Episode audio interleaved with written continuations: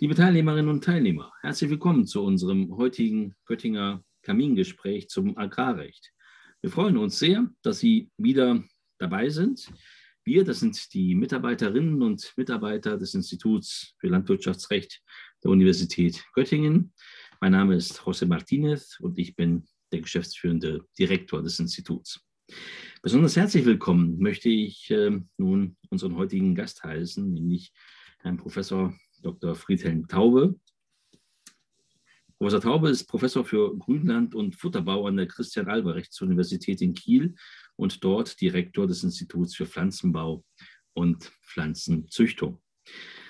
Seit über 20 Jahren ist er wissenschaftlicher Leiter auch des Versuchsguts Lindhof der Universität Kiel, einem überaus sehenswerten Vorzeigebetrieb, der es erlaubt, die wissenschaftlichen Theorien auch praktisch zu überprüfen, und ähm, sich auch an der Landschaft zu erfreuen, die dort einmalig schön ist. Professor Taube ist international auch sehr aktiv, insbesondere in den Niederlanden und Südafrika. Er ist mehrfach ausgezeichnet worden, zuletzt durch die Aufnahme als Mitglied in die Deutsche Akademie der Technikwissenschaften. Wir beide kennen uns seit äh, ja, einigen vielen Jahren ähm, aus gemeinsamen Zeiten im wissenschaftlichen Beirat für Agrarpolitik im BMWL.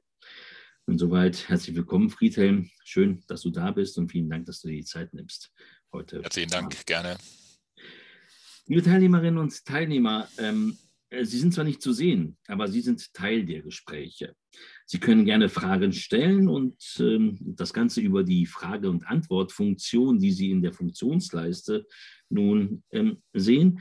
Und insoweit würden wir gleich mit der ersten Frage bei Ihnen beginnen, ähm, indem wir uns nämlich, ähm, indem wir Sie jetzt nun bitten, hier an dieser Befragung teilzunehmen. Die Befragung ist natürlich anonym, das heißt, wir können nicht nachvollziehen, wer was gesagt hat. Wir können nur das Endergebnis nun äh, ermitteln.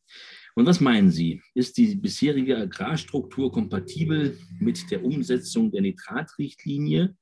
Das heißt, reichen nur punktuelle Korrekturen oder brauchen wir einen grundlegenden Wandel in der Landwirtschaft?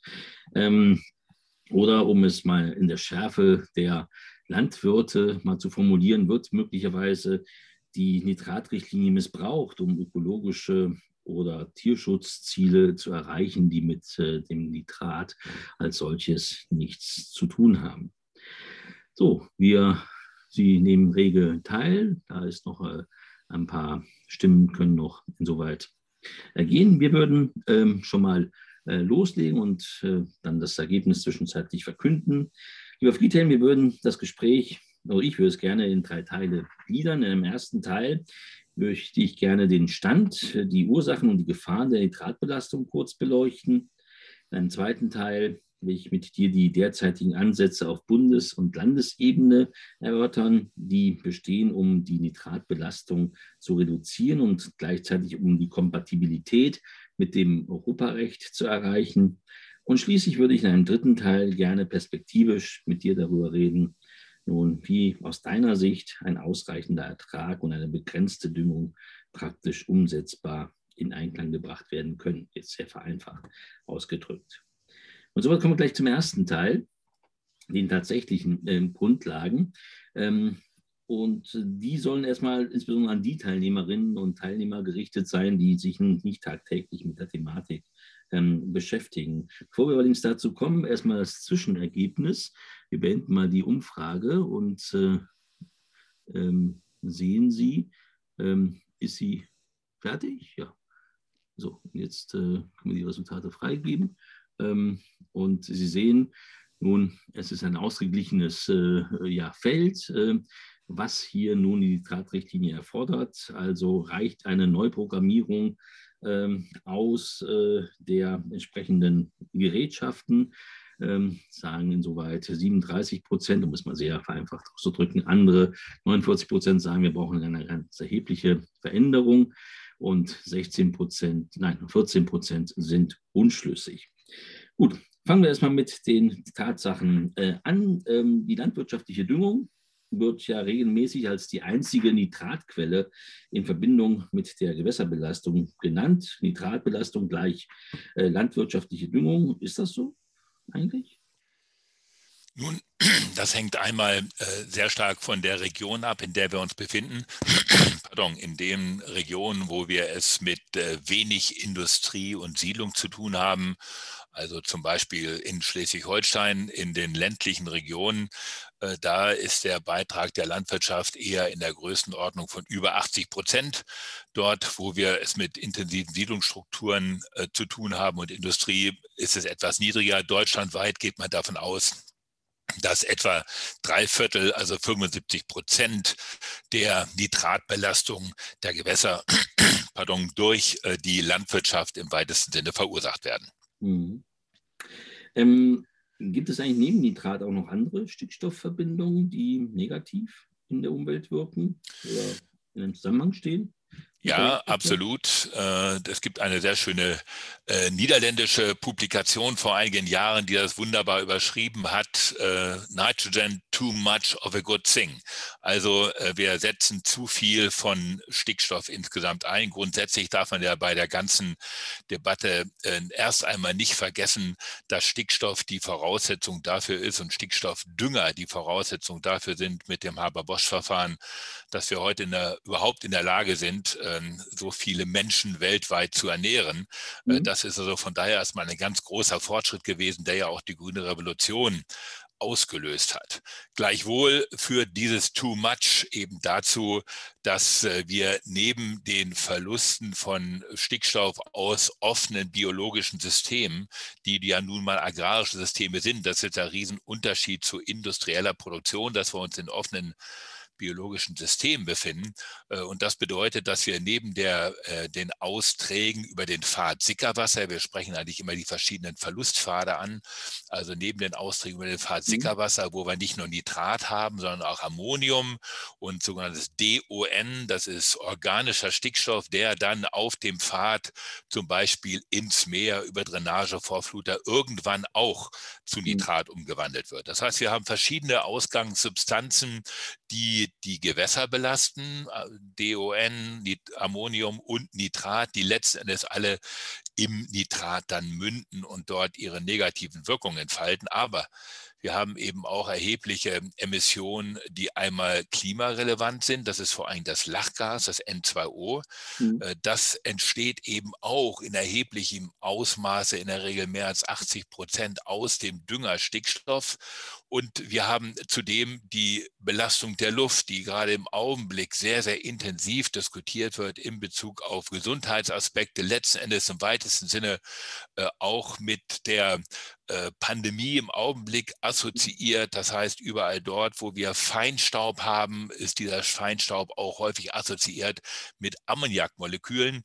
Äh, und Ammoniak äh, kommt zu mehr als 90 Prozent aus der Tierhaltung. Wird mhm. dann auch entsprechend wieder umgewandelt, sinkt dann auch über die nasse oder trockene Deposition wieder auf die Fläche nieder und kann dann am Ende auch wieder in Nitrat münden. Also von daher haben wir es mit einem Stickstoffkreislauf zu tun. Mhm. Und das bedeutet, dass äh, jedes überschüssige Stickstoffmolekül, was nicht in dem landwirtschaftlichen Produkt landet, um es mal vereinfacht auszudrücken, mittelfristig dann doch äh, der Gefahr unterliegt, dass es negative ökologische oder gesundheitliche Konsequenzen induziert. Okay diese negativen gesundheitlichen Konsequenzen, ähm, wie spezifisch sind die für den Menschen und äh, gibt es auch ökonomische Konsequenzen? Äh, wie teuer ist eigentlich sozusagen dieser Stickstoffüberschuss volkswirtschaftlich gesehen? Ja, das ist natürlich ja, das ist natürlich nur schwer abzuschätzen, weil man das im Detail äh, je auf einen Euro genau nicht erfassen kann. Es sind ja dann hier die sogenannten sozialen Kosten, das heißt Kosten, die dann nicht direkt dem Verursacher zugeordnet werden, äh, sondern die dann die Gesellschaft zu tragen hat. Eben einmal in Bezug auf die Gesundheitskosten bei Feinstaub beispielsweise, äh, in Bezug auf die Klimakosten, Erhöhung mhm. der Deiche, was immer man sich da vorstellen kann. Und natürlich die Gewässerbelastung, die dann eben auch ja dem Vorsorgeprinzip entspricht dahingehend, dass man Nitratgrenzwerte im Trinkwasser gezogen hat, um gesundheitliche Schäden zu vermeiden. Wenn man das mhm. alles zusammenbringt, und das ist erstmals vor zehn Jahren im Auftrag der EU-Kommission getan worden, im Rahmen des sogenannten European Nitrogen Assessment Reports, also ein großes Kompendium, was alle Konsequenzen der Stickstoffdüngung, sowohl die günstigen als auch die weniger günstigen, zusammengefasst hat. Wenn man das tut, dann kommt man zu dem Ergebnis, dass diese drei Verlustpfade, die ich jetzt angeführt hatte, ins Wasser, in die Luft beziehungsweise klimarelevant, äh, mhm. dann in etwa mit 10 Euro Kosten, nicht internalisierter Kosten pro Kilogramm Stickstoff über diesen Pfad mhm. verbunden sind. Natürlich mit einer Riesenspanne, je nach äh, Schätzgröße und Unsicherheit äh, spricht man hier von Größenordnungen zwischen 3 und 20 Euro je mhm. Kilogramm Stickstoff, das über diesen Pfad äh, in Ökosysteme dann eintritt. Und das, äh, wenn man die Mittelwerte nimmt, bedeutet das mhm. eben etwa 10 Euro. Ja, ähm, wenn wir auf das Nitrat zurückkommen, so ähm, kann ich als äh, Laie mir erlesen, dass das Nitrat gut wasserlöslich ist und sich daher im Boden sehr mobil nun entfaltet. Nun ist das Umweltrecht ja nun sehr stark vom Verursacherprinzip äh, geprägt. Und mein Eindruck ist, äh, dass ähm, nun eine genaue Ortung der Verursacher ähm, schwierig, wenn nicht gar unmöglich ist. Das ist ja auch einer der Gründe äh, der Kritik äh, an den früheren roten Gebieten oder an der früheren Erfassung der ähm, roten Gebiete. Und auch, aus, auch die Erfassung ähm, der Ursache-Wirkungsbeziehung zwischen Düngung und Nitratverlusten ist noch ziemlich unausgegoren. Ähm, ist es denn überhaupt denkbar, war, ähm, das zu realisieren, was die Düngeregelung und das Düngegesetz fordert, nämlich dass Verluste möglichst vermieden werden. Ist es denn überhaupt denkbar, äh, den Verursacher konkret zu bestimmen? Ähm, also zunächst einmal, lieber José, äh, diese Feststellung des Juristen, äh, dass die Effekte und die Erfassung der Verluste noch ziemlich unausgegoren sei, diese Einschätzung muss sich natürlich deutlich widersprechen. Äh, nein, in allem Ernst, wir wissen in Abhängigkeit von den Standortverhältnissen, von den Bodenverhältnissen, doch ziemlich genau, äh, welche Ursache-Wirkungsbeziehungen hier bestehen. Und gerade für Norddeutschland hat mhm. meine Gruppe in den letzten 20 Jahren noch sehr, sehr viel äh, dazu gearbeitet und publiziert. Und wir können ja davon ausgehen, dass äh, unter norddeutschen Klimabedingungen, das hängt natürlich immer etwas davon ab, in welchem klimatischen Raum wir uns befinden. Und deshalb spreche ich mhm. bewusst Norddeutschland an mit relativ hohen Sickerwassermengen. Das heißt, wir haben ja etwa 700 bis 800 Millimeter Niederschlag in der norddeutschen Tiefebene bis zur fast zur polnischen Grenze, äh, wenn man das nach Osten ausdehnt. Und das bedeutet, dass wir, und das ist eben der entscheidende Punkt, im Winterhalbjahr pro Quadratmeter etwa 200 bis 300 Liter an Sickerung haben. Und das bedeutet, alle Nährstoffe, die in der Vegetationsperiode von Pflanzen nicht aufgenommen worden sind, laufen dann Gefahr, über diesen Sickerwasserstrom aus der Wurzelzone ausgewaschen zu werden.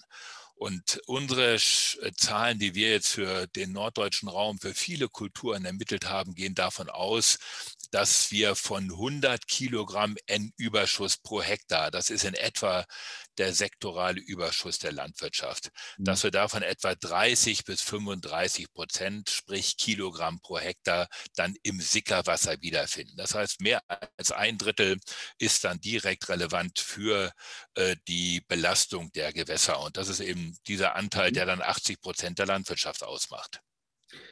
Okay. Ähm, die deutsche Landwirtschaft kann sich doch rühmen, dass es ihr gelungen ist, durch eine lineare Ertragssteigerung nach 1945 die Versorgung in Deutschland zu gewährleisten. Und diese Ertragssteigerung, ähm, dieser Steigerung lag der Grundsatz zugrunde, hoher Einsatz an Produktionsmitteln gleich Höchsterträge. Kurzum, viel bringt viel. Nun stellen wir aber fest, dass die Erträge in den letzten Jahren nicht mehr weiter steigen. Ist das nicht ein Zeichen, dass die Landwirte moderat mit dem Dünger umgehen? Und wird das nicht auch dadurch bestätigt, dass der Absatz von Mineraldünger seit 2018 im Grunde erheblich zurückgegangen ist? Hat insoweit die Landwirtschaft nicht schon längst das Signal gehört? sind ja im Prinzip zwei Fragen, die du gestellt hast, nämlich äh, Ertragssteigerung in den letzten 20 Jahren und hat die Landwirtschaft das Signal gehört. Also die Ertragssteigerungen der letzten 20 Jahre sind statistisch nicht gesichert auf den Äckern in Deutschland. Und das mhm. ist eben ein doch äh, besorgniserregender Befund. Äh, trotz gleich hoher Enddüngung, zumindest bis 2017, äh, bis 2017 bis zur ähm, Novellierung der ersten Düngeverordnung in den letzten Jahren hat sich an dem Düngereinsatz in der Landwirtschaft eigentlich gar nichts getan. Man hat immer argumentiert, die Erträge steigen, was nicht der Fall ist. Mhm. Wir sehen es für die ganzen Haupt Pflanzenarten auf den Äckern, äh, dass wir dort seit Ende der 90er Jahre, nachdem wir bis dahin einen linearen Ertragsanstieg von zwei Prozent in etwa gehabt haben, seitdem sehen wir diesen Ertragsanstieg nicht mehr.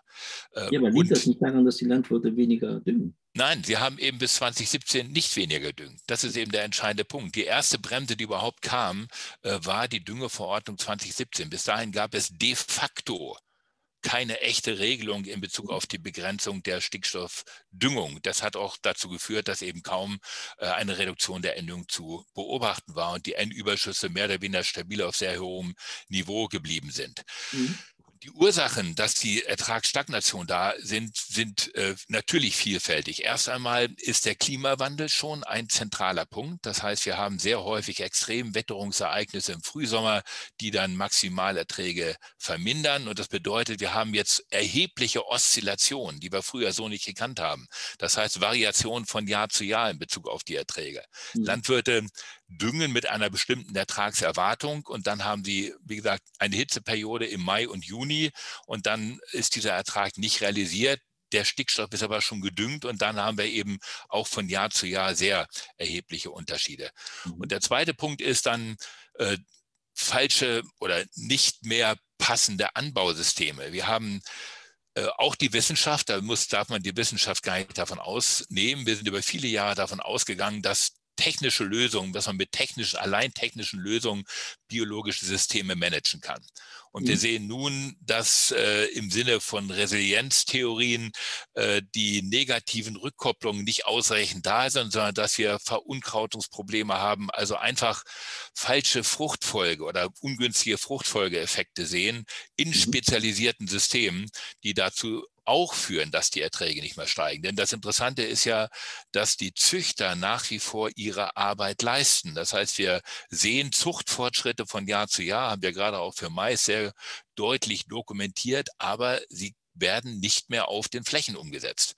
Mhm. Und erst in den letzten zwei Jahren äh, sehen wir die Situation, dass die, der Mix aus äh, zwei Düngeverordnungen 2017 und 20 20 überhaupt dazu geführt haben, dass äh, bei vielen Landwirten, weiß Gott nicht bei allen, aber vielen Landwirten eine Sensibilisierung im Hinblick auf den Umgang mit Düngern eingesetzt hat. Und deshalb gestatte mir noch kurz eine Ergänzung. Wir sprechen mhm. immer von der Landwirtschaft. Die Landwirtschaft mhm. gibt es genauso wenig wie die Juristen und die Wissenschaftler.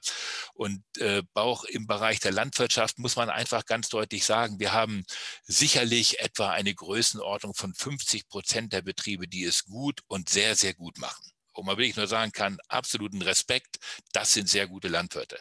Aber wir haben dann eben auch ein Viertel, wo es schwierig ist und ein Viertel, wo es absolut unzumutbar ist, was dort passiert. Und dieses letzte Viertel, das ist überhaupt durch die Düngeverordnung 2017 und 2020 erstmals für das Thema sensibilisiert worden. Ich bin ja auch viel draußen auf Betrieben unterwegs und du kannst mir glauben, viele dieser Betriebe haben 2017 das erste Mal wirklich etwas von dem Begriff Stickstoff Stickstoffbilanz gehört. Denen war das mhm. vorher überhaupt nicht klar. Und die waren dann häufig äh, geradezu entsetzt, welche Überschüsse sie tatsächlich produzieren. Also mhm. sind zwei Dinge. Äh, bis 2017 hat sich kaum etwas getan. Inzwischen, ja, natürlich wirken diese Düngeverordnungen, äh, aber sie sind inzwischen oder im Augenblick auch noch massiv dadurch maskiert, dass wir mit 2018 und 2019 extreme Trockenjahre gehabt haben mhm. Äh, und damit die Erträge deutlich niedriger waren. Und das war sehr früh klar, dass Landwirte im Mai eigentlich wussten, es hat in diesem Jahr überhaupt gar keinen Zweck, die volle Düngung auszubringen, weil die Ertragserwartung das nicht hergaben. Mhm. Spannend. Ähm lass es uns äh, zum zweiten Teil übergehen, zur Bewertung der bundes- und landesrechtlichen Ansätze. Das ist zwar juristisches Gebiet, aber ähm, das benötigt natürlich auch den fachwissenschaftlichen äh, Sachverstand. Ähm, äh, zugleich bitte die Aufforderung äh, an, an, die Teilnehmerinnen und Teilnehmer, dass sie auch Fragen stellen können. Ich weiß, Professor Taube lässt einen sprachlos, ähm, wenn er äh, mit seinem Wissen ähm, nun ähm, loslegt. Aber ähm, es mögen ja vielleicht Fragen entstehen oder auch Kritikpunkte. Ähm, und insoweit äh, wären wir dankbar, wenn Sie einfach diese Funktion nutzen ähm, würden. So, vom, nun ist die Nitratrichtlinie 20 Jahre ähm, alt und äh, wir diskutieren immer noch über die Umsetzung. Ähm, das, äh, diese Umsetzung, diese Debatte kreist ja um verschiedenste Punkte. Ich will mal ein paar rausgreifen. Ähm, andere können natürlich ergänzt werden, auch über die Fragefunktion. Da bitte äh, bringen Sie Ihre persönlichen und ähm, ja, äh, eigenen Perspektiven bitte ein. Vorab aber, bei aller Kritik an den entsprechenden ja, Regelungen, an der neuen Düngeverordnung, ähm, die sicherlich berechtigt ist oder nicht und auf die wir auch gleich eingehen werden. Aber es gibt ja nichts, was, nicht, was nur schlecht ist. Hat denn die neue Düngeverordnung einfach was Gutes? Fangen wir doch damit mal an. Ja, ich hatte, wir setzen ja das fort, was wir eben schon besprochen hatten. Vielleicht noch eine kurze Ergänzung. Man mag es kaum glauben, aber die Nitratrichtlinie ist eben 30 Jahre alt, nicht 20. Sie kommt, stammt von 1991. Ja, 91, ja. Genau, also von daher macht die Sache noch, noch problematischer, dass wir uns immer noch darüber unterhalten. Es gibt ja andere Bereiche, im äh, Umweltschutz, wo wir das sehr wo wir Probleme sehr schnell abgeräumt haben und hier sind wir eben immer noch mit dabei. Also ich möchte doch mal ganz kurz deutlich machen, äh, weshalb man in diese, äh, dieses Desaster doch hineingelaufen ist. Man muss sich immer wieder vorstellen, die letzte Düngevor die vorvorletzte Düngeverordnung von 2006, die bis 2017 Geltung gehabt hat. Äh, da nutze ich immer gerne für Nicht-Agrarier den Vergleich zum Verkehrsrecht. Welche limitierenden Effekte hat die Düngeverordnung bis 2017 denn gehabt? Im Prinzip gar keine. Sie müssen sich vorstellen, äh, auch die Zuhörer, die Landwirte sollten damals schon bilanzieren, also den Einsatz von Stickstoffdüngern auf den Flächen dokumentieren und auch die Abfuhr von den Flächen dokumentieren. Aber dieser Bilanzsaldo, der so in Bezug auf die Feldstallbilanz erzeugt wurde, hatte überhaupt gar keine Sanktionsmechanismen, nach sich ziehend. Also ist so ungefähr so, als wenn man als Autofahrer in der Stadt, wo 50 Stundenkilometer erlaubt sind, dann mit 90 durchfährt und dann beim, wenn man angehalten wird von der Polizei, sagt, ja, ich habe aber einen Führerschein. Das ist die Situation in Bezug auf die Düngeverordnung bis 2017 gewesen. Also so gut wie keine Sanktionsmechanismen, es sei denn, ein Landwirt hat wirklich extrem gegen die Regeln der guten fachlichen Praxis verstoßen. So, und jetzt kam die 2017er Regelung, äh, die dann eben auch vor dem EuGH nicht standgehalten hat, weil diese Nährstoffbilanzierung, die ich jetzt eben schon angesprochen hatte, äh, aus Sicht des EuGH deutlich zu viel Stickstoffüberschüsse immer immer noch zugelassen hat. Und natürlich hat sowohl die 2017er wie insbesondere auch die 2020er äh, Verordnung dann im Vergleich zu vorher, wo fast nichts war, natürlich positive Effekte induziert. Nämlich der erste Effekt, der ist gar nicht hoch genug einzuschätzen, dass viele Landwirte, ich hatte es eben schon angedeutet, überhaupt für die Problematik sensibilisiert worden sind äh, und damit etwas bewusster oder bewusster mit Stickstoffdüngern umgegangen sind. Aber dennoch äh, ist die, sind die Ziele, und das hat der EuGH dann ja auch festgestellt, im Sinne der Nitratrichtlinie immer noch nicht ausreichend, ausreichend gut angefasst worden. Äh, und deshalb gab es eben die weitere äh, Verschärfung in 2020. Also ein Beispiel. Äh, wir haben in den Niederlanden seit 1991 die Pflicht, Gülle in den Boden einzuarbeiten und damit natürlich eine wesentlich höhere Wirksamkeit der Stickstoffmengen aus der Gülle sicherzustellen. Das heißt, es geht nichts mehr in die Luft. Und mhm. sonst haben wir die hohen Ammoniakverluste. In Deutschland ist das erst seit dem nächsten, also seit diesem Jahr, beziehungsweise auf Grünland erst in wenigen Jahren absolut verboten. Und damit hat man natürlich wesentlich geringere Wirkungsgrade aus diesen Güllen. Und auch das ist moniert worden äh, von der, vom Europäischen Gerichtshof und vorher von der Europäischen Kommission, dass diese Bewertung der Nährstoffe aus den Güllen bei weitem nicht ausreichen, dass die mhm. Überschüsse immer noch zu hoch sind. Äh, und von daher war es eigentlich folgerichtig, dass dann die 2020er Verordnung gekommen ist. Da hat man dann die Werte, die Wirkungsgrade der Güllen so hoch gesetzt, dass Landwirte jetzt wirklich besser mit der Gülle auch umgehen müssen bei der Düngung. Mhm. Aber man hat jetzt eben dann als Bundesregierung den großen Fehler gemacht, meines Erachtens, dass man die Bilanzierung, die vorher kritisiert worden war, nun komplett gestrichen hat. Und im Prinzip war die Bilanzierung nicht nur für Stickstoff, sondern vor allen Dingen auch für Phosphor mit entsprechenden Sanktionsmechanismen bei Nichteinhaltung der Regeln ein scharfes Schwert. Und das haben wir jetzt beim Phosphor nicht mehr. Also wir haben im Prinzip im Bereich Phosphor überhaupt gar keine Regelung mehr, die die Phosphordüngung dann äh, in ausreichendem Maße nach fachlichen Grundlagen begrenzen. Also ja, gewisse Fortschritte sind da, aber ich sehe sie immer noch nicht aus, als, als ausreichend an. Na gut, dann äh, gehen wir mal in die Kritik. Ähm, einer deiner Kritikpunkte ist ja sozusagen der Anwendungsbereich. Die Nitratrichtlinie schützt die Gewässer und du kritisierst in deinen Veröffentlichungen, dass der Fokus des, äh, der deutschen Düngegesetzgebung nun ausschließlich beim Grundwasser liegt. Ähm, ist das ja nicht richtig? Ich meine, ist das das Grundwasser, die Grundwasserbelastung äh, das Problem und äh, sollte da nicht der Schwerpunkt liegen? Wir haben ja vorhin äh, angesprochen, dass jedes Kilogramm Stickstoff zu viel in der Umwelt dann Kosten verursacht. Äh, das Grundwasser beeinträchtigt dann die Trinkwasserqualität, aber die Wasserrahmenrichtlinie und auch die Nitratrichtlinie adressieren ja nicht nur das Grundwasser, sondern alle Gewässer, also auch die Reinhaltung der Oberflächengewässer und letzten Endes dann mit der, in Verbindung mit der Meeresstrategierichtlinie auch die Meere. Und wenn wir uns die Aufteilung ansehen, dann ist auch wieder un, in Abhängigkeit von den jeweiligen Landschaftsräumen. Aber können wir etwa davon ausgehen, äh, dass etwa die Hälfte oder knapp die Hälfte im Grundwasserleitern final verbleibt und die andere Hälfte über Drainagen in Oberflächengewässer und letzten Endes in die Meere transportiert wird. Und dieser Stickstoff in den Oberflächengewässer ist genauso zu adressieren, gerade weil die Bedeutung im Hinblick auf Eutrophierung von Seen und Flüssen, aber eben auch der Meere dann natürlich auch eine erhebliche Bedeutung hat.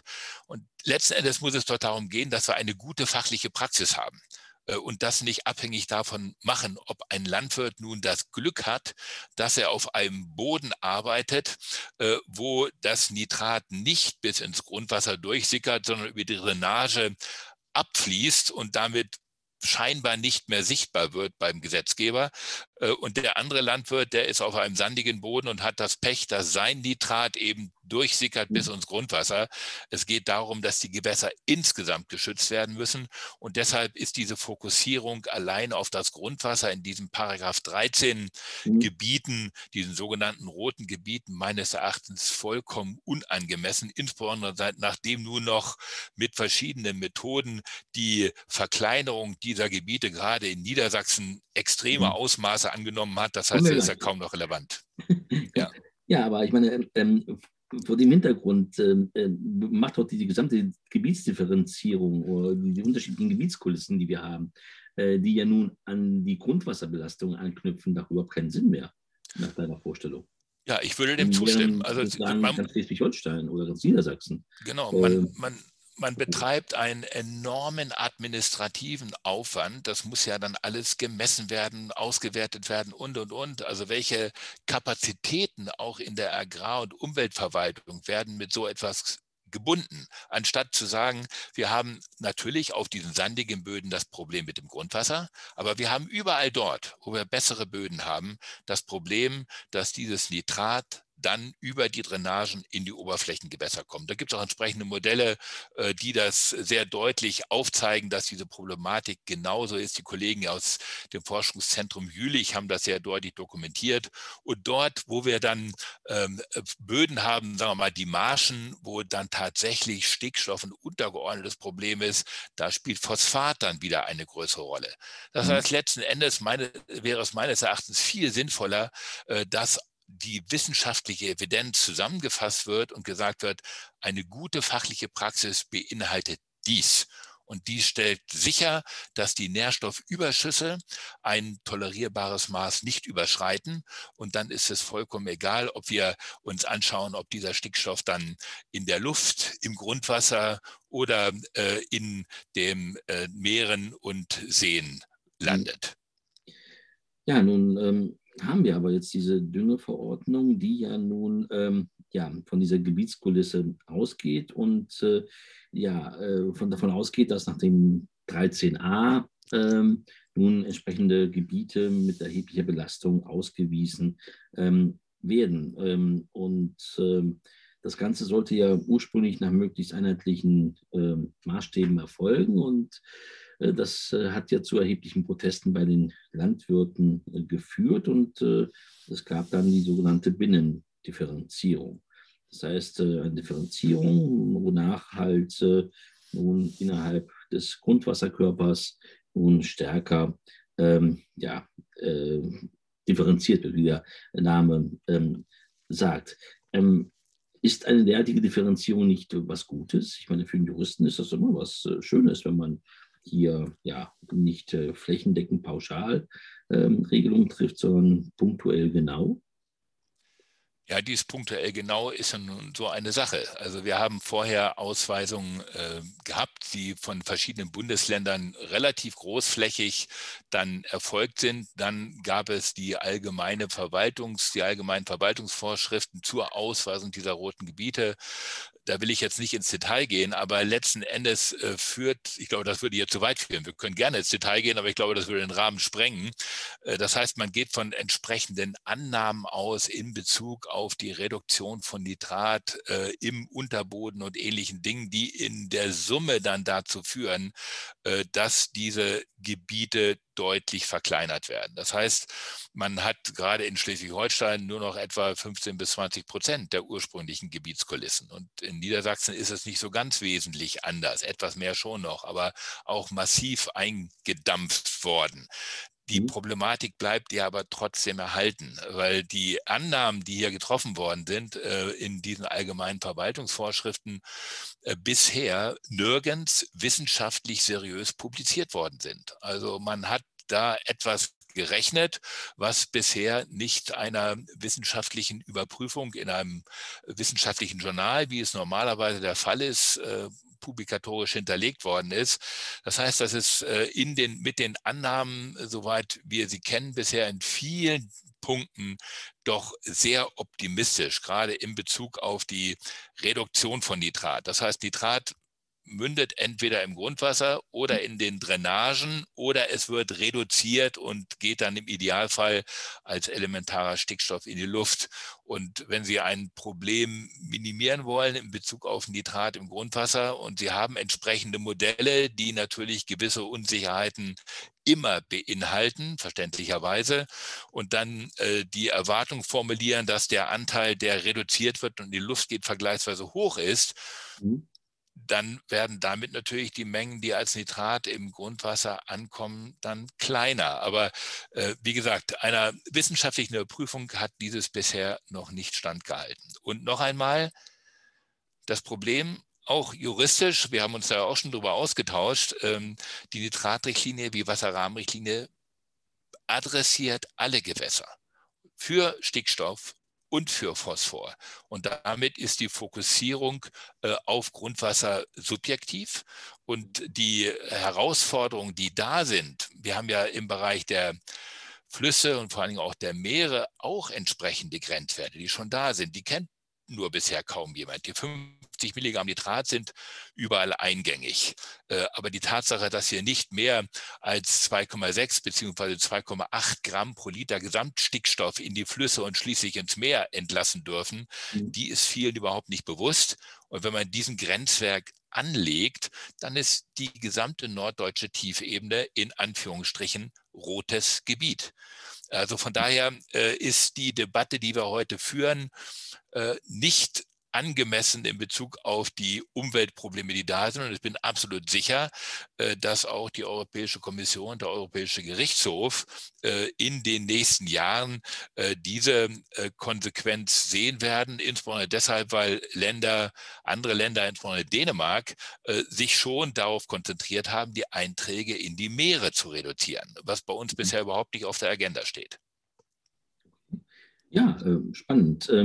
Herr Lohstroh, haben wir Fragen oder Anmerkungen ähm, aus dem Zuschauerkreis? Ja, ein paar Anmerkungen. Ähm, wir haben ja gerade auch schon über die roten Gebiete äh, gesprochen. Ein Zuschauer hat auch nochmal darauf hingewiesen, dass die äh, Flächenreduzierung der roten Gebiete in Niedersachsen ähm, sehr viel geringer ist als in Schleswig-Holstein. Und ähm, zudem noch eine bestätigende Bemerkung. Ähm, der Feld-Stall-Vergleich hat nicht viel Ergebnis in sich. Schlagbilanzen ähm, sind besser. Vielleicht könnten Sie dafür für die anderen Zuschauer nochmal kurz erklären, was der Feldsteil-Vergleich eigentlich ist. Hm. Ja, äh, Feldsteilbilanz bedeutet, dass man äh, die Ausscheidung der Tiere äh, berücksichtigt, dann bei der Düngung äh, auf den Feldern. Also ist die Verknüpfung von Stall und Feld. Wenn Sie einen reinen Ackerbaubetrieb haben, haben Sie im Prinzip nur das Feld und eine Schlagbilanz. In dem Augenblick, wo Sie einen gemischten Betrieb haben, mit Tieren fällt Gülle an und dort wird die Gülle dann entsprechend bewertet. Das große Problem dieser Feldstallbilanzen ist der Bereich der Tierhaltung und des Futterbaus weil man bei diesem Ansatz ja davon ausgehen muss, dass die Erträge und die Stickstoffentzüge von den Flächen korrekt gemessen werden. Und das funktioniert bei Raps, Weizen, Gerste gut. Bei Futterpflanzen ist die Erfassung der Erträge und der Stickstoffgehalte in der großen Breite immer noch sehr, sehr mit Unsicherheiten behaftet. Und deshalb diskutieren wir ja jetzt für die Zukunft eher mit der mhm. Stoffstrombilanz, wo wir das Ganze belegbasiert machen. Ich hoffe, die Frage ist damit beantwortet. Mhm, vielen Dank. Ähm, wir haben noch eine Anmerkung zu dem, was Sie auch vorhin gesagt haben. Ähm, aber gerade da liegt die Krux in der Sache. Beispielsweise in Thüringen gibt es Gebiete bzw. Messstellen, in denen nicht abschließend gesagt werden kann, dass die Landwirtschaft der alleinige Verursacher ist. Die Ursachenanalyse ist hier wichtig. In Thüringen haben wir ein Problem mit Trockenheit. Die Grundwasserneubildungsraten liegen hier bei bis zu 40 Jahren. Wie kann man mit solchen Gebieten in Zukunft umgehen? Zur Info, der Tierbesatz liegt bei 0,4 GVE. Zu viel Gülle gibt es bei uns nicht. In weiten Teilen haben wir eine Unterversorgung mit Phosphat in den Böden. Ja, mir ist die Thüringer Situation sehr wohl bewusst. Massive Abstockung der Tierbestände. Und dort äh, ist die Situation die, dass äh, eben zu wenig Sickerwasser da ist. Ich habe das ja vorhin beschrieben, äh, dass dieses Sickerwasser natürlich, äh, wir haben zwei, 200 bis 300 Millimeter in Norddeutschland, in Thüringen sind das häufig nur 50 Millimeter. Und das bedeutet, dass bei, selbst bei guter landwirtschaftlicher Praxis äh, das Nitrat nicht aus ausreichend verdünnt wird im Sickerwasserstrom und damit relativ hohe Nitratkonzentrationen dann im Grundwasser ankommen. Und deshalb ist ja eben mein Fokus darauf, dass man das Gesamtsystem betrachten muss, alle Gewässer, denn die Thüringer Verantwortlichkeit für die Einträge von Stickstoff in die Meere ist dementsprechend marginal, weil kaum höhere Mengen ausgewaschen werden. Sie haben dort nur 50 Millimeter Sickerwasser. Das ist zwar höher aufkonzentriert, aber die Stickstoffmengen, die damit äh, zur Belastung der Meere beitragen, spielen dort eine total untergeordnete Rolle. Und das bedeutet, äh, dort ist es in vielen Bereichen so, dass selbst mit guter fachlicher Praxis diese Nitratkonzentration nicht komplett zu vermeiden sind. Das muss man ganz fairerweise so anerkennen. Äh, und da ähm, selbst selbst mit guter fachlicher Praxis wohlgemerkt. Äh, das ist ein gewisser Konflikt und äh, das ist ein Punkt, den man eben auch durchaus mit Brüssel dann äh, diskutieren muss.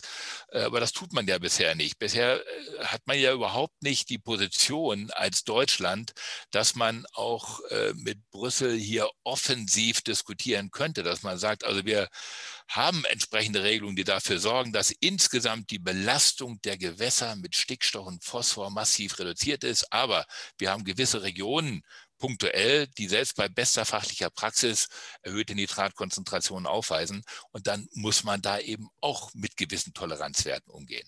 Und wir sehen dort aber auch in den roten Gebieten, das ist ja dann die Konsequenz mit den äh, minus 20 Prozent der Düngung, wenn ich das schon gleich hier mit äh, einbringen darf, äh, dass mit diesen minus 20 Prozent der Düngung hier dann doch schon etliches erreicht wird.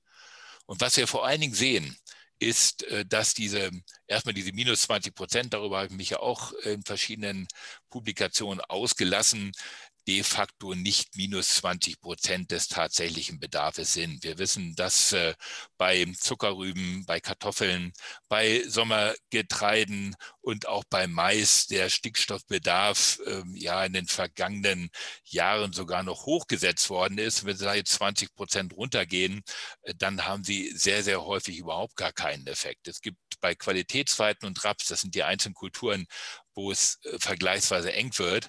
Aber diese Reduktion der Düngung äh, um diese 20 Prozent, und da kommen jetzt die, die Ergebnisse sehr, sehr umfangreich rein, auch von den jeweiligen Landesanstalten, die zeigen, dass die monetären Verluste für die Landwirte in der Regel marginal sind, zwischen 0 und 5 Prozent.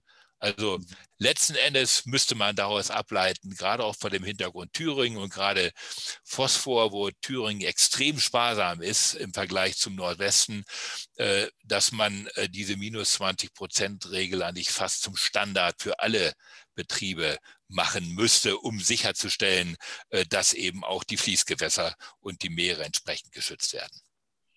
Mhm. Das, ich weiß, das ist natürlich für viele Landwirte dann eine gewisse zusätzliche Provokation, aber man muss sich eben immer wieder vor Augen führen, dass diese Regelungen, wie sie da sind, in ganz erheblichem Maße getrieben sind durch die Agrarlobby im Nordwesten. Ja, durch die intensive Tierhaltung, die ihre überschüssigen Stickstoffmengen auch in Form von Gülle ja irgendwie unterbringen muss. Und entweder ist, äh, gibt es die Regel der Düngeverordnung her, dass sie diese Mengen auf den eigenen Flächen unterbringen können, oder aber sie müssen diese Mengen zu vergleichsweise hohen Kosten exportieren oder separieren. Äh, und da war der äh, Druck aus dem Berufsstand doch offensichtlich so groß, dass man hier zunächst mal etwas konservativ rangegangen ist im Hinblick auf die Bedarfe, um es mal vorsichtig auszudrücken. Mhm. Ja, wenn ich das noch ergänzen darf, was mich wirklich freut als Agrarwissenschaftler äh, und Umweltwissenschaftler, ist, dass das, was wir immer propagiert haben, ich habe dazu schon vor drei Jahren eine DLG-Nachrichten ein Interview gegeben mit, dem, mit der Überschrift minus 20 Prozent des jetzigen Bedarfs ist vor allem die Chance für gute Landwirtschaft. Und wenn Sie sich heute die äh, Wochenberichte, Grüne Zeitung und Top Agrar, all die Dinge ansehen, dann sprechen plötzlich alle von besseren Fruchtfolgen mehr Leguminosen, Zwischenfrüchte, also all die Dinge, über die wir seit vielen Jahren in der Wissenschaft reden, die wir lehren seit 20 Jahren, die aber nicht umgesetzt worden sind in ausreichendem Maße, die kommen jetzt mit der minus 20 Prozent Regelung massiv auf die Agenda, weil nämlich nun ein Landwirt aus Eigeninteresse dafür sorgen muss, dass der Stickstoff im System bleibt und nicht ausgewaschen wird. Ja, vielen Dank. Ähm, äh, manche Frage ist schon beantwortet worden von denen, die ich noch habe, aber wir haben noch einige Fragen. Vielleicht können wir einfach die mal ähm, weiter uns anschauen. Herr Loschko, wollen Sie? Ja, ähm, es gibt noch die Frage, ähm, warum wurde die Regelung zur Bilanzierung aus dem Gesetz herausgenommen? Ja, ähm, die wurde deshalb herausgenommen, weil die Europäische Kommission äh, die äh, Regelungen, die in der Düngeverordnung 2017 hinterlegt worden sind, eben mit dieser Feldstallbilanz, mit einem erlaubten Saldo, einem Überschuss von zunächst 60, dann 50 Kilogramm Stickstoff pro Hektar nicht anerkannt hat. Für Nichtfachleute ist das jetzt schwer zu übersetzen. Das sind sogenannte Nettowerte. Das heißt, man hat von Anfang an gesagt, ähm, bei der Gülle können wir gewisse Stickstoffmengen nicht anrechnen. Die haben wir alle abgezogen. Wenn wir all das abgeziehen, dann bleiben immer noch Überschüsse, die nicht vermeidbar sind, in der Größenordnung von 50 bis 60 Kilogramm. Das hat die Europäische Kommission nicht akzeptiert. Mhm. und äh, beziehungsweise in, in dem Sinne dann geklagt und hat damit auch Recht bekommen. Äh, und daraufhin hat sich die Bundesregierung entschlossen, äh, die Bilanzierung ganz herauszunehmen, aber im Gegenzug dann eine entsprechende Düngebedarfsermittlung sehr, sehr dezidiert aufzuschreiben äh, oder müssen die Landwirte entsprechend eine Düngebedarfsermittlung sehr dezidiert dokumentieren.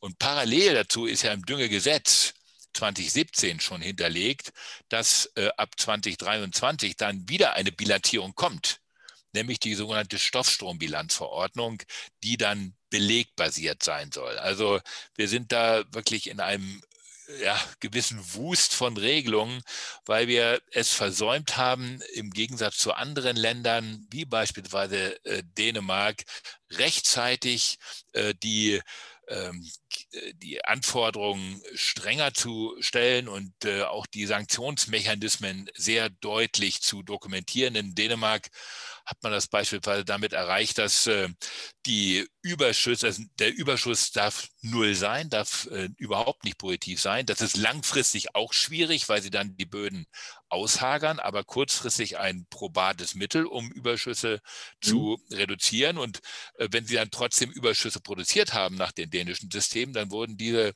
Überschüsse direkt ans Finanzamt gemeldet und dann gab es entsprechende steuerliche negative Effekte für die Landwirte. Und das hat dann schon gewirkt. Und damit haben wir eben zu spät angefangen. Und ich sehe auch mit den jetzigen Regelungen nicht gerade mit der massiven Einschränkung der roten Gebiete in der äh, flächenhaften Dimension nicht, dass wir das tatsächlich schaffen, die Ziele zu erreichen. Vor allen Dingen, wenn ich das noch dazu sagen darf, äh, viele gerade Landwirte denken, ja, so, jetzt haben wir eine neue Düngerverordnung, jetzt haben wir Ruhe. Mitnichten. Denn äh, die, der Nitratbericht muss alle vier Jahre neu erstellt werden. Und äh, damit sehen wir dann, ob es tatsächlich die entsprechenden Konsequenzen gezeitigt hat. Und zweitens haben wir ähm, Klimaschutzgesetz mit massiven weiteren Anforderungen an die Reduktion der Stickstoffdünger. Wir müssen in der sektoralen Bilanz, in der liegen wir heute bei ungefähr 90, zwischen 90 und 95 Kilo mit einer gewissen Variation. Wir müssen in den nächsten acht Jahren runter auf 70 und die Diskussion für 20 40 äh, beinhalten maximal 60 Kilogramm Endprojektor. Das heißt, wir sind gerade am Beginn eines großen Transformationsprozesses. Und ich glaube, das ist das Wichtigste, dass man das vermittelt, äh, dass wir uns auf diesem Pfad am Beginn befinden und nicht am Ende. Und äh, diese Transformation ist möglich. Und natürlich müssen Landwirte dabei auch mitgenommen werden und müssen gewisse Erleichterungen bekommen, um diese Ziele auch erreichen zu können. Aber das Ziel, darüber muss Einigkeit bestehen. Äh, vielleicht noch eine Frage zur Gebietsausweisung, Herr Lohstroh, die da vorliegt und äh, mit der Bitte um kurze Antwort, damit wir dann zum dritten Teil auch langsam übergehen äh, können, angesichts der mhm. vorangeschrittenen Zeit.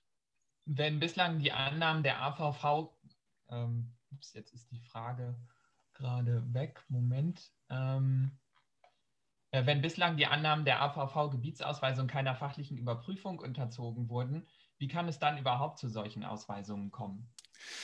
Ja, diese Ausweisungen sind äh, so entstanden, weil äh, in einem ja doch relativ schnellen parlamentarischen Prozess dann auf Druck des Agrarsektors eine Reduktion der Gebiete her musste. So kann man das äh, ganz einfach äh, sagen. Und äh, jetzt werden wir sehen bei der weiteren Überprüfung dieser AVV, ob äh, das dann überhaupt standhält. Ich meine, so eine AVV ist in der Nitratrichtlinie so überhaupt nicht vorgesehen. Äh, und das werden, werden dann die weiteren Überprüfungen in Zukunft zeigen, ob das Bestand hat oder nicht. Vielen Dank. Ähm, dann lass uns äh, mal zum dritten Teil äh, übergehen, ähm, äh, den du schon zum Teil angesprochen hast, nämlich die Frage des Ausblicks. Äh, du erklärst in mehreren Veröffentlichungen das Produktionsparadigma für beendet. Heißt das, dass jetzt nun der Landwirt nicht mehr betriebsoptimiert äh, düngen darf. Das heißt, gerade auch im Hinblick auf die Anforderungen des Weltmarktes geht insoweit die geforderte Reduktion des äh, Düngers nicht auf Kosten der Quantität und der Qualität äh, der Erträge. Das hast du ja schon kurz angedeutet, vielleicht nochmal.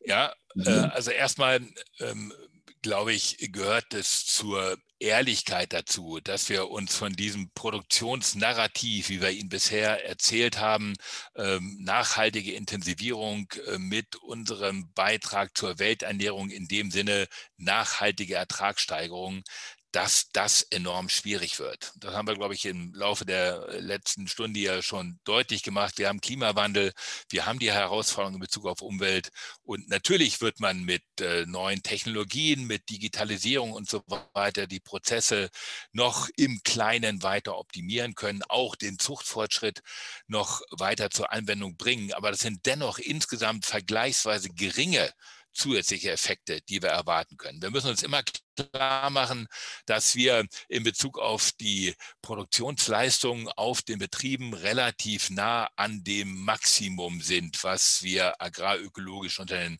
gegebenen Bedingungen erreichen können. Im Subsahara-Afrika haben wir nur 20 Prozent dessen, was möglich wäre. Also wenn wir die Sicherung der Welternährung vor Augen haben und das wirklich ein Anliegen ist, dann muss man sicherstellen, dass diese sich entwickelnden Länder schneller den technischen Fortschritt auch von uns in Anführungsstrichen nutzen können, um Ertragssteigerung für die Welt zu realisieren.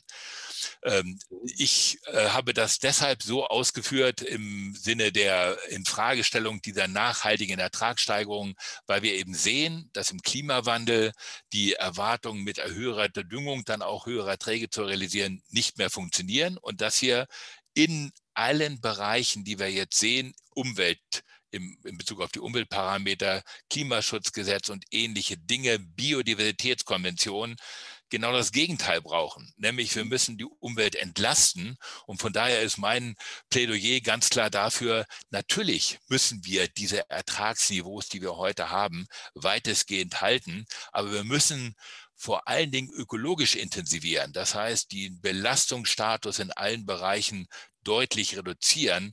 Und das bedeutet eben auch andere Anbausysteme und äh, dann eben auch mit solchen Dingen wie minus 20 Prozent der Düngung ganz anders umzugehen, weil es eben Chancen eröffnet. Das eröffnet Chancen, dass äh, Leguminosen stärker in die Diskussion kommen. Und zwar nicht nur mhm. Körnerleguminosen, sondern auch Futterleguminosen, die auch Kohlenstoff binden, also die Multifunktionalität der Landwirtschaft diese stärker in den Fokus zu bringen und Landwirte eben auch wesentlich stärker als bisher dafür zu entlohnen, dass sie diese zusätzlichen Ökosystemdienstleistungen bringen. Und deshalb hat ja mhm. auch der wissenschaftliche Beirat massiv dafür plädiert, einen Systemwechsel in Bezug auf die gemeinsame Agrarpolitik zu initiieren, äh, dass Geld für Leistungen ökologische mhm. Dienstleistungen ausgezahlt wird und nicht für Hektare. Und das ist bisher aber leider nur ansatzweise gelungen. Ja, ähm, schauen wir uns doch mal die, äh, die, die ähm, Lösungsmöglichkeiten an, die du jetzt auch schon mehrfach angesprochen hast. Äh, auch aus dem Zuschauerkreis kommt immer wieder die, die, Frage, inwiefern die Präzisionslandwirtschaft sozusagen eine, ja, eine Lösung wäre, eine, ja, eine Rettung bieten würde für dieses Problem. Ja, Rettung ist natürlich ein ein hoher Anspruch. Äh, es wird immer ein Mix sein, das ist vollkommen klar. Also, dass natürlich die technischen Innovationen, auch Präzisionslandwirtschaft, nur davon reden wir auch schon 20 Jahre. Ja, wir haben diese Techniken ja in jenseits der Digitalisierung schon lange auf dem Betrieben verfügbar. So ist es ja nicht, dass das nur ganz neu wäre. Also natürlich ist Präzisionslandwirtschaft eine, eine Säule. Aber ich gehe auch davon aus, dass wir äh, im Bereich der intensiven Tierhaltungsregionen Veränderungen werden sehen müssen. Das heißt, wir müssen es hinbekommen, die Tierhaltung gleichmäßiger im Lande zu verteilen. Grundsätzlich ist Tierhaltung ja nicht negativ, solange eine Größenordnung von etwa einer bis 1,2 Großvieheinheiten mhm. pro Hektar nicht überschritten wird absolut gut. Aber wir haben eben in vielen Regionen deutlich über zwei Großvieheinheiten pro Hektar und diese verursachen eben die Probleme in allen Bereichen.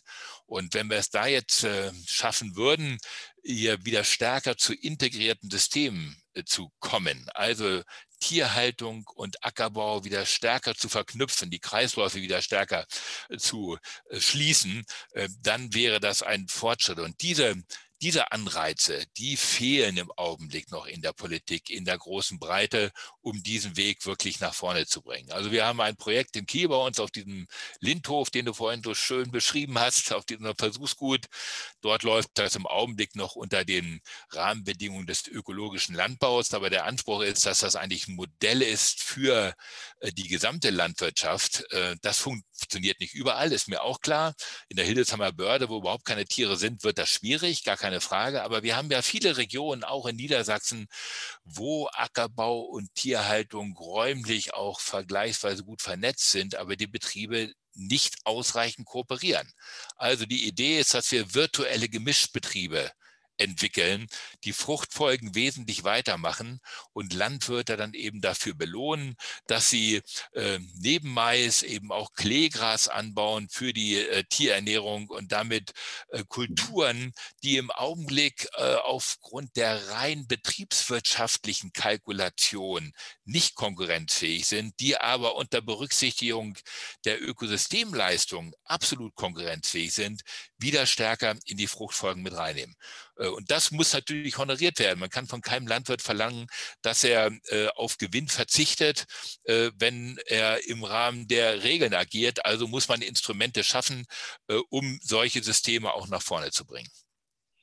Aber diese Systeme wären dann umso mehr subventionsabhängig. Bisherigen. Naja, wie gesagt, wir hatten ja, ich kann auch wieder auf den wissenschaftlichen Beirat verweisen, wir haben da schon ganz explizit hinterlegt, im Augenblick bekommt ein, sagen wir es so, auch mit der neuen GAP, äh, ist es, hat sich ja nicht wirklich etwas geändert. Die Landwirtschaftsministerin spricht von einem Systemwechsel, den ich definitiv nicht sehe. Äh, wir haben jetzt andere Namen. Statt Greening haben wir jetzt Eco-Schemes und ähnliche Dinge, aber nach wie vor werden 75 Prozent äh, der Mittel nach Hektaren. Vergeben und nicht nach ökologischen Leistungen. Äh, und wenn wir mehr Geld für diese Transformation hätten, und das Geld ist ja da, die fünf bis sechs Milliarden. Die werden mhm. nur nicht zielgerichtet eingesetzt im Augenblick. Äh, wenn wir das zielgerichteter machen würden, in dem Sinne bessere Fruchtfolgen und, und, und, Landwirte sind so äh, innovationsaffin und anpassungsfähig, wenn da die Zahlen stimmen und dann eben auch durch den Staat der Rahmen gesetzt wird und der verlässlich vor allen Dingen ist über einen längeren Zeitraum, dann bin ich absolut optimistisch, dass sich der Sektor extrem schnell anpassen wird im Sinne einer ökologischen Intensivierung. Nun hast du ja im Zusammenhang mit dem Versuchsgut Lindhof ja den ökologischen Landbau angesprochen. Ist das die Lösung? Jein. Also äh, mit gewissen Anteilen ja. Ähm, und zwar in der, der Nachhaltigkeitsstrategie Deutschland äh, hat man sich als gesellschaftlichen Konsens darauf verständigt, dass eine Größenordnung von 20 Prozent ökologischer Landbau etabliert werden soll in Deutschland. Wenn man dann die weiteren Szenarien betrachtet, äh, auch Klimaschutzgesetz und so weiter, spricht man äh, auf EU-Basis von 25 Prozent.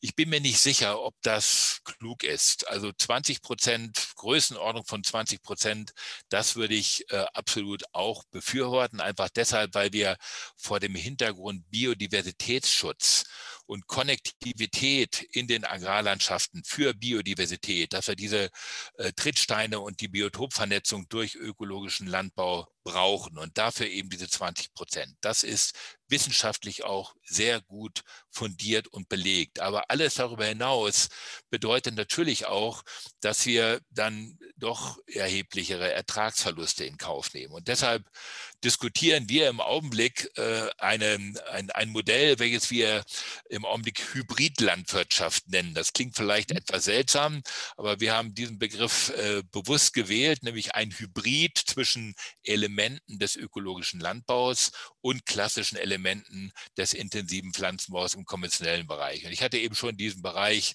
des Kleegrases angesprochen.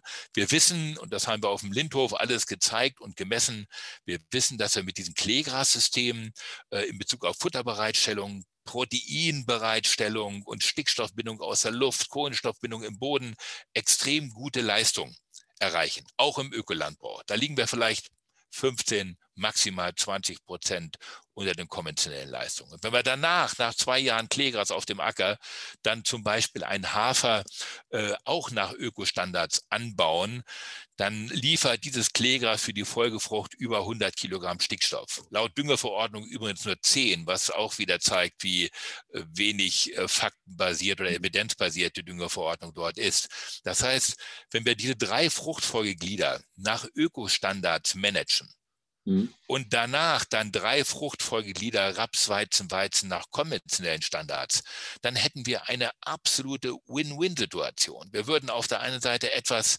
für, nicht nur etwas, sondern sehr viel für die Umwelt tun auf 50 Prozent der Flächen beziehungsweise der mhm. Fruchtfolge. Und mit, der, mit dem zweiten Teil würden wir sicherstellen, dass die Erträge nicht einbrechen. Und wir hätten mit so einem Modell heute schon eine Lösung für alles, was in der Farm-to-Fork-Strategie drinsteht. Und wir mhm. rechnen das im Augenblick auch dann ökonomisch. Wir gehen davon aus, dass das äh, bei Deckungsbeitragsansätzen etwa 200 Euro äh, pro Hektar kostet. Und dann sind wir wieder beim Geld, Eco-Schemes und so weiter. Äh, wenn wir mehr Transformationsgelder hätten aus der bisherigen ersten Säule, man dort mutiger gewesen wäre, dann hätten wir heute schon die Möglichkeiten, das wesentlich konsequenter anzugehen. Aber wir mhm. kämpfen mhm. weiter drum und ich bin sicher, dass wir das irgendwann schaffen werden. Ja, äh, angesichts der vorangeschrittenen Zeit noch eine letzte Frage, beziehungsweise wir können auch die Frage schon dem Publikum wieder stellen, die wir im Eingang ähm, ja nun gestellt haben, inwiefern sich jetzt da was ähm, geändert hat. Haben Sie Ihre Meinung geändert oder halten Sie an Ihrer bisherigen Meinung fest? Äh, bitte nehmen Sie daran teil. Meine letzte Frage ist einfach im Hinblick auf diese hybride Landwirtschaft. Äh, äh meinst du, dass äh, insoweit diese Anreizsysteme über Subventionen ausreichend sind oder brauchen wir da mehr? Und die zweite Frage, ist das jetzt ein Modell für den norddeutschen Raum oder für ganz Deutschland? Nein, das ist ein Modell für ganz Deutschland. Äh, in, äh, in Franken im Norden Bayerns äh, heißt das Kleegras dann nur Luzerne oder Luzernegras. Also es muss dann entsprechend angepasst werden für die verschiedenen Regionen. In Thüringen wäre es dann auch eher Luzernegras, in Mecklenburg-Vorpommern wäre es wieder Kleegras. Also das ist im Prinzip ähm, an, in Abhängigkeit von den jeweiligen Regionen. Da ist das Know-how da. Gerade im Osten der Bundesrepublik hat man ja bis vor 30 Jahren noch sehr intensiv mit diesem System gearbeitet. Das mhm. Know-how ist da, man muss es reaktivieren. Natürlich reichen nicht nur Anreize, sondern die Forschung muss dann auch in diesem Bereich deutlich intensiviert werden, was im mhm. Augenblick nicht der Fall ist. Das heißt, wir brauchen diese stärkere äh, Differenzierung auch in der Forschung, nicht nur Digitalisierung und Landwirtschaft 4.0. Natürlich wird das eine Rolle spielen, da brauchen wir, das brauchen wir nicht in Frage zu stellen, aber eben auch die Optimierung im Sinne der ökologischen Intensivierung, äh, das voranzubringen, dass wir in zehn Jahren 20 Prozent Ökolandbau haben, 20 Prozent Hybrid und der Rest, der dann sein Geld nach den entsprechenden normativen Regeln des Gesetzes am Weltmarkt verdient. Das wäre ein Modell, was, äh, glaube ich, viele Probleme in Deutschland lösen helfen würde. Ja, vielen Dank. Äh, deine Anmerkungen haben schon wieder mehrere Fragen ausgelöst, aber wir müssen die Zeit im Auge behalten und wir haben uns ja, wir haben ja versprochen, dass wir uns auf eine Stunde begrenzen würden. Wir müssen die Diskussion fortsetzen, sehe ich, ähm, aber leider sie jetzt erst einmal ähm, beenden. Äh, hier erstmal die entsprechende ähm, Befragung, die Ergebnisse. Schön ist, dass sich der, die Gruppe der un, ähm, derjenigen, die nicht wissen, reduziert hat. Das ist das, was uns besonders am Herzen liegt, dass wir hier Informationen vermitteln und äh, insoweit zu Positionierung, ähm, Positionierung ermöglichen. Also insoweit, äh, ja, ähm, nicht nur insoweit, sondern vielen, vielen herzlichen Dank, ähm, Friedhelm, für diese wunderbaren ähm, Ausführungen, sehr inhaltsvoll und äh, die wir erstmal verdauen äh, müssen und einordnen ähm, müssen. Ja, ähm, insoweit ähm, würde ich schon den Ausblick wagen, diesmal auf die nächste Veranstaltung. Die nächste Veranstaltung ist die letzte Veranstaltung vor äh, der Sommerpause ist am 23.06. Da werden wir uns abschließend vor der Sommerpause in einem hoffentlich äh, entstandenen Sommer mit der Frage beschäftigen, ob der Wald noch äh, zu retten ist, natürlich aus rechtlichen Gesichtspunkten. Wir haben hierzu Herrn Professor Endres gewinnen können aus Weinstefan, ein ausgewiesener Forstrechtler. Und insoweit freuen wir uns, ähm, wenn, ähm, würden wir uns freuen, wenn Sie uns ähm, dann auch wieder bei dieser Veranstaltung begleiten.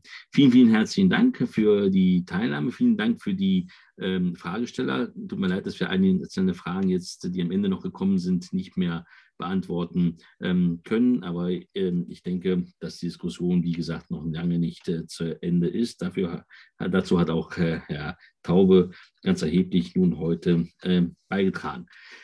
Liebe Teilnehmerinnen und Teilnehmer, ja, vielen Dank nochmal. Bleiben Sie uns gewogen, bleiben Sie gesund und hoffentlich bis in einem Monat. Bis dann.